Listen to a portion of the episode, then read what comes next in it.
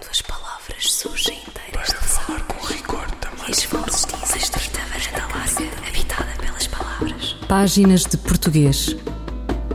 Um programa de José Manuel Matias, realizado pela Universidade Autónoma de Lisboa. Uma estrita varanda larga, habitada pelas palavras. Para falar com rigor da máquina do mundo. Quando as palavras surgem inteiras das águas e as vozes dizem os nomes na casa da língua. A língua portuguesa é uma língua pluricêntrica e, como se sabe, está presente em todo o planeta. Nos países da comunidade de países de língua portuguesa, o português é aprendido praticamente desde o berço por milhões de pessoas. Em outras partes do planeta, é aprendida como a língua dos pais ou dos avós, ou até aprendida por aqueles que se apaixonaram pela língua de Camões, Craveirinha ou Rosa. Como é ensinar o português como língua não materna?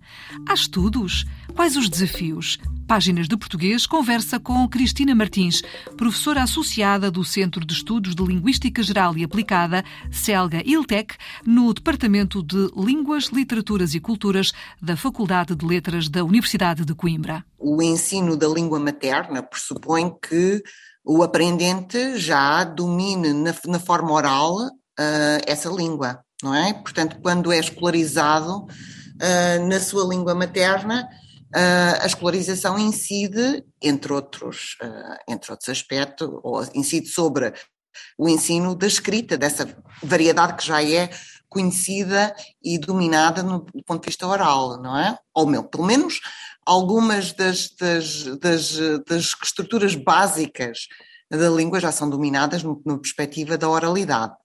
Uh, no, no ensino de uma língua não materna é muito frequente que a exposição aos registros orais e aos registros escritos se dê em simultâneo. Portanto, é uma diferença já muito significativa entre uma situação e outra. E para se ensinar português como língua não materna, é necessário, primeiramente, uh, conhecer o perfil dos alunos. Exato. Uh, nós uh, precisamos de conhecer de forma muito pormenorizada o perfil dos alunos, até porque nós precisamos de perceber em que medida as diferenças que existem uh, de, do ponto de vista do perfil têm ou não impacto sobre um, a, sua, a sua capacidade de aprendizagem da língua, não é? da sua capacidade de construção das interlínguas. Nós falamos de interlíngua quando falamos de interlíngua, falamos sobre o conhecimento linguístico ah, em construção. Ah, um conhecimento linguístico que não é idêntico à, à da, ao da língua-alvo, mas também não é idêntico ao da língua de origem, é um conhecimento linguístico em construção, que tem algumas características próprias.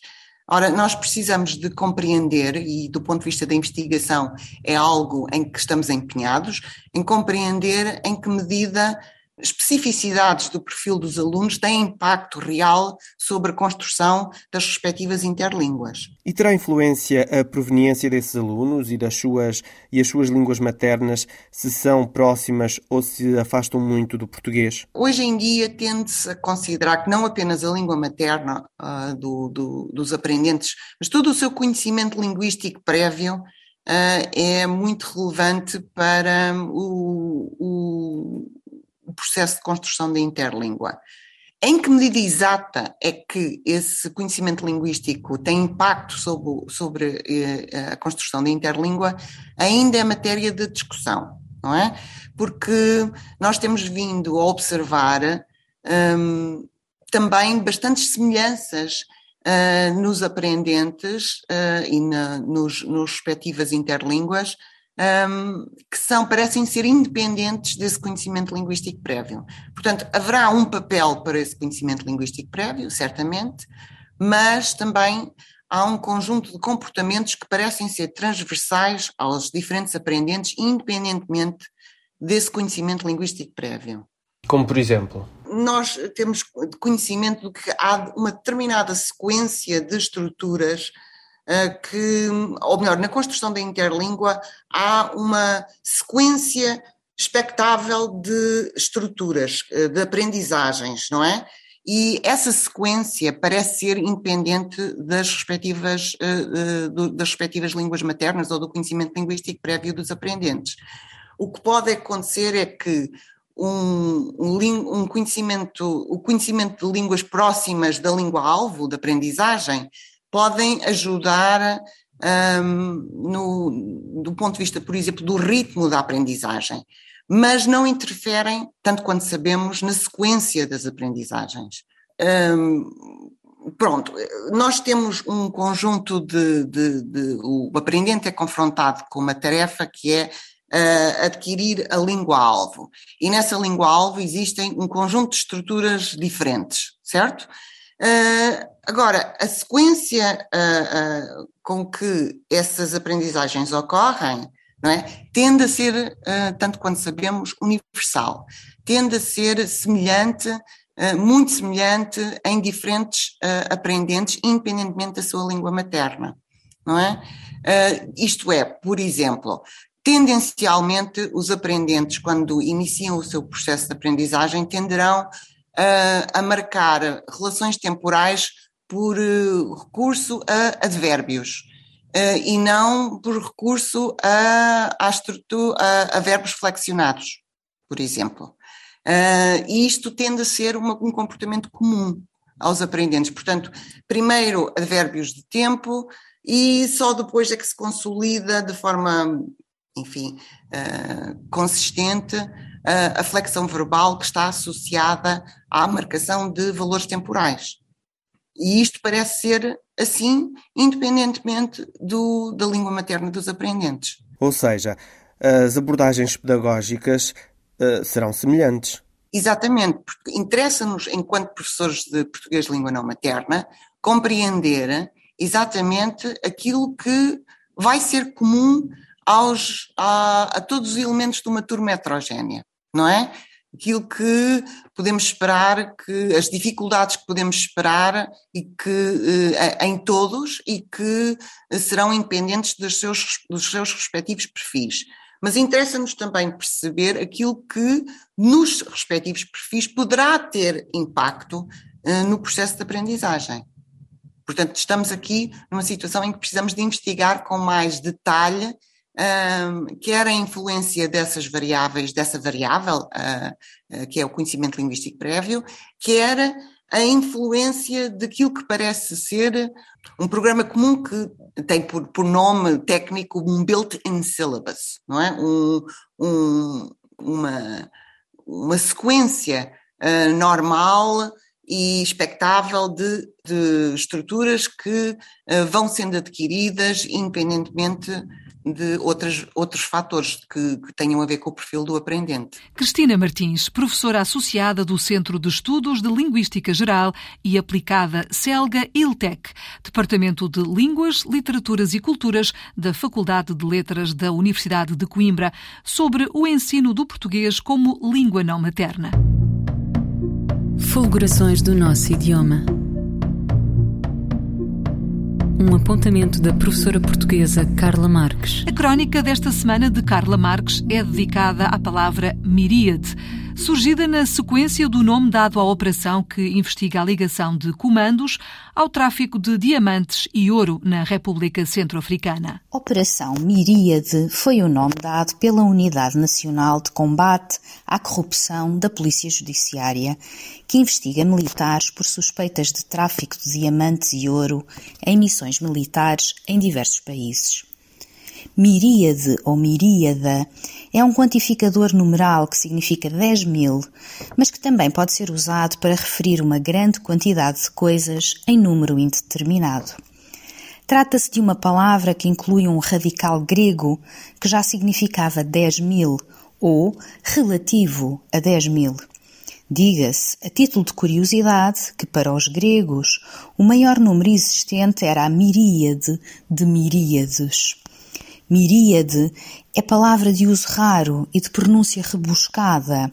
A sua sonoridade é do agrado da literatura e já no século XIX Garrett a inscrevia nas suas viagens na minha terra, quando afirmava saiu para o vale aberto, frouxamente aclarado, já de miríades de estrelas cintilantes no céu azul.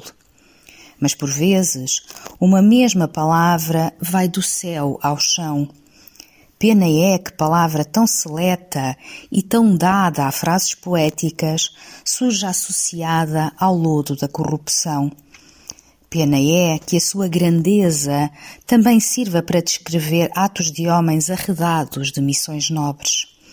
Pena é que aponte para grandezas associadas a atos ilícitos e de pessoas corruptíveis. Afinal, quem não preferiria que Miríade descrevesse apenas o número de estrelas que há no céu? Carla Marques, Miríades.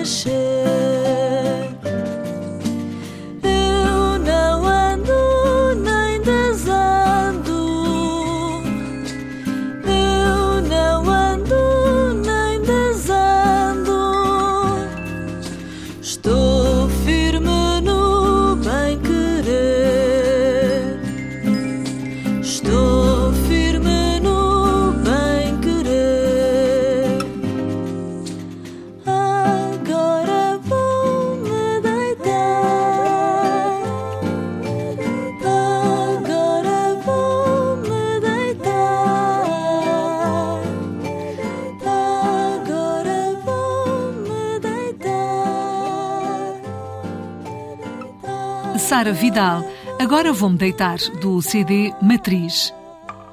Ainda sobre o ensino do português como língua não materna, será que os desafios são os mesmos em todos os países da CPLP? Os investigadores estabelecem pontes entre si?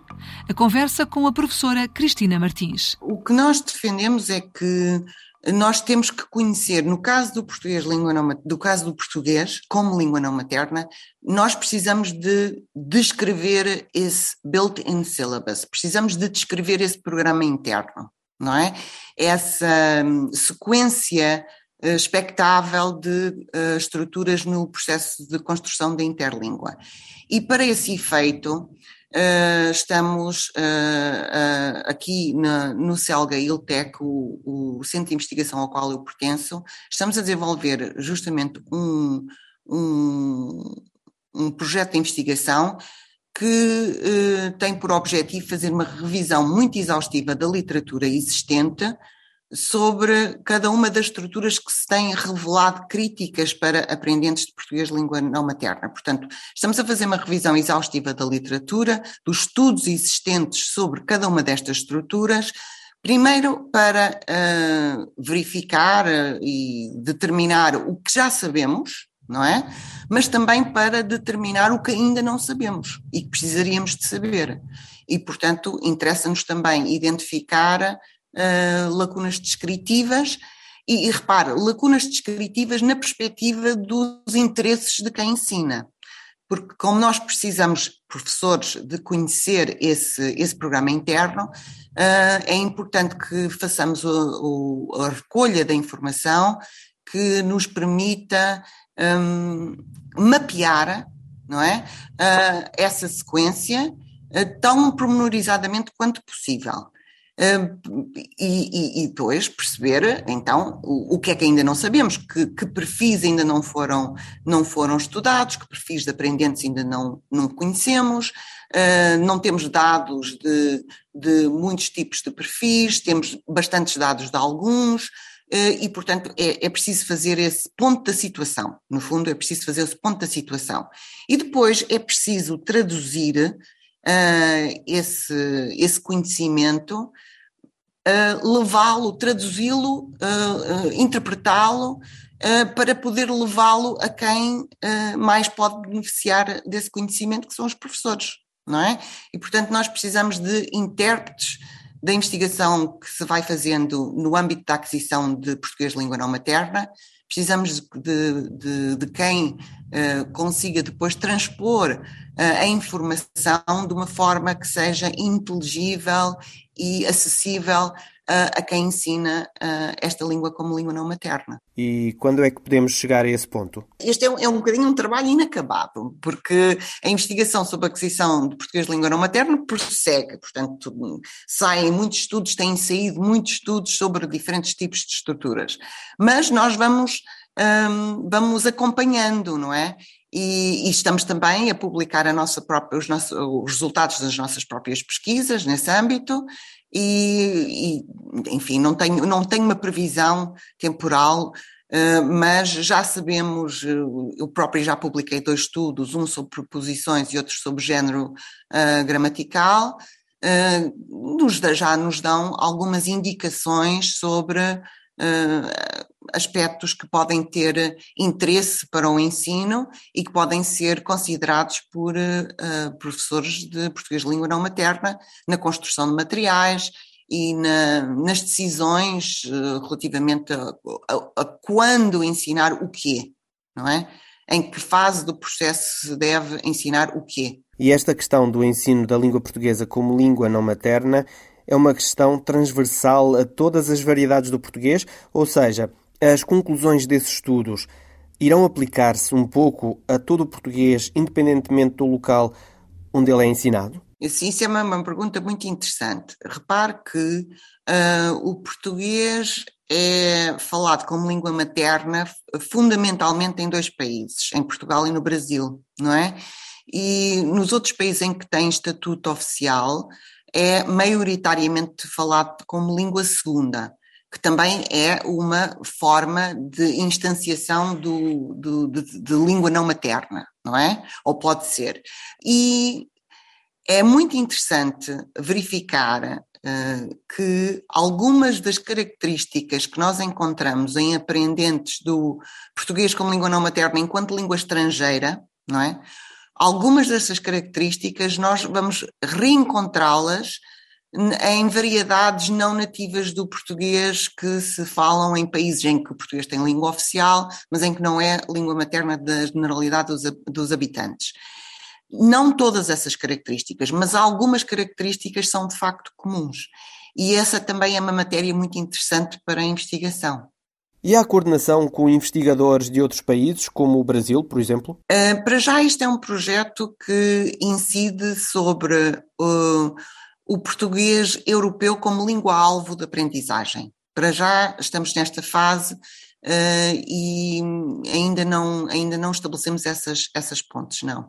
Mas é de facto uma, um caminho, um caminho necessário e, e, e, e provavelmente uh, iremos percorrê-lo, sim. Cristina Martins, professora associada do Centro de Estudos de Linguística Geral e Aplicada, CELGA ILTEC, Departamento de Línguas, Literaturas e Culturas da Faculdade de Letras da Universidade de Coimbra, sobre o ensino do português como língua não materna. Qual a diferença de significado entre as palavras positividade e positivismo? A resposta de Sandra Duarte Tavares. A palavra positividade é sinónima de otimismo. Designa a qualidade ou o estado do que é positivo. Por exemplo, aprecio a sua positividade em tudo o que faz, ou seja, aprecio o seu otimismo. Em relação à palavra positivismo, designa a doutrina filosófica que defende que o conhecimento humano se atinge unicamente através das ciências experimentais, ou seja, através de métodos que possam ser cientificamente comprovados, rejeitando radicalmente a teologia, a metafísica e a crença no sobrenatural. Por exemplo, o positivismo surgiu no final da Idade Média associado ao iluminismo ou a doutrina filosófica que defende que o conhecimento humano se atinge apenas através das ciências experimentais surgiu no final da Idade Média. Pode também ser sinónimo de otimismo, por exemplo, elencar a vida sempre com positivismo, ou seja, elencar a vida sempre com otimismo. Portanto, nesta acessão é sinónima de positividade. Sandra Duarte Tavares, linguista. Textos que se ouvem ao espelho. Textos antológicos em louvor da língua portuguesa. Agarra ladrão, socorro! Ou se o furto for de supetão e se com surpresa for às malvas a carteira, a mochila, o anel, ficam os impropérios. Um lamento raramente sibilino, uma queixa inútil no teclado dos processos. Restarão os dedos, os 10, multiplicados por cerca de 40 mil, que é o número soberano do léxico em forma de dicionário, sendo o idioma mais do que isso. Uma cadeira de vidro no mar, por exemplo, como se ouve no cancioneiro açoriano. E aqui na rádio o texto que segue de Lídia Jorge em louvor da língua portuguesa. Claro que o português é uma língua maravilhosa. A prova é que se um ladrão me roubar, eu encontro as palavras necessárias para lhe gritar atrás. Posso é não apanhar o ladrão nem recuperar a mala, mas mesmo aí fico com todas as palavras para me queixar, toda a sintase para expor, toda a morfologia para descrever a pessoa em causa e o facto ocorrido. E se ninguém me ligar, encontro todas as palavras para me revoltar e para dizer as frases que substituem a batida com a porta. Também para a ira, o ódio ou apenas o humor. Nas ruas, contra os automobilistas inatacáveis, consigo encontrar todas as palavras. A revolta, a diatribe, o grito de rebeldia, a ameaça de vingança estão ao nosso alcance.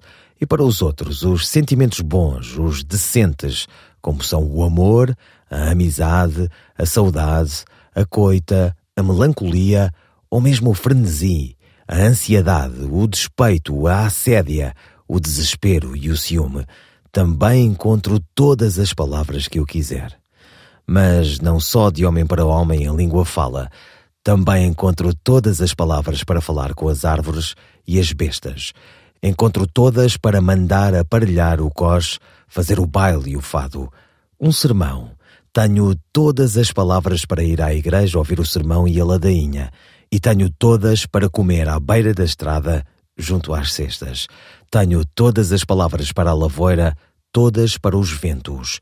A quantidade de palavras sobre os barcos, a marzia, o marejar, o almariado, a tramontana, tudo mais que vem do mar, como se ele fosse nosso ou o tivéssemos feito com a nossa própria língua.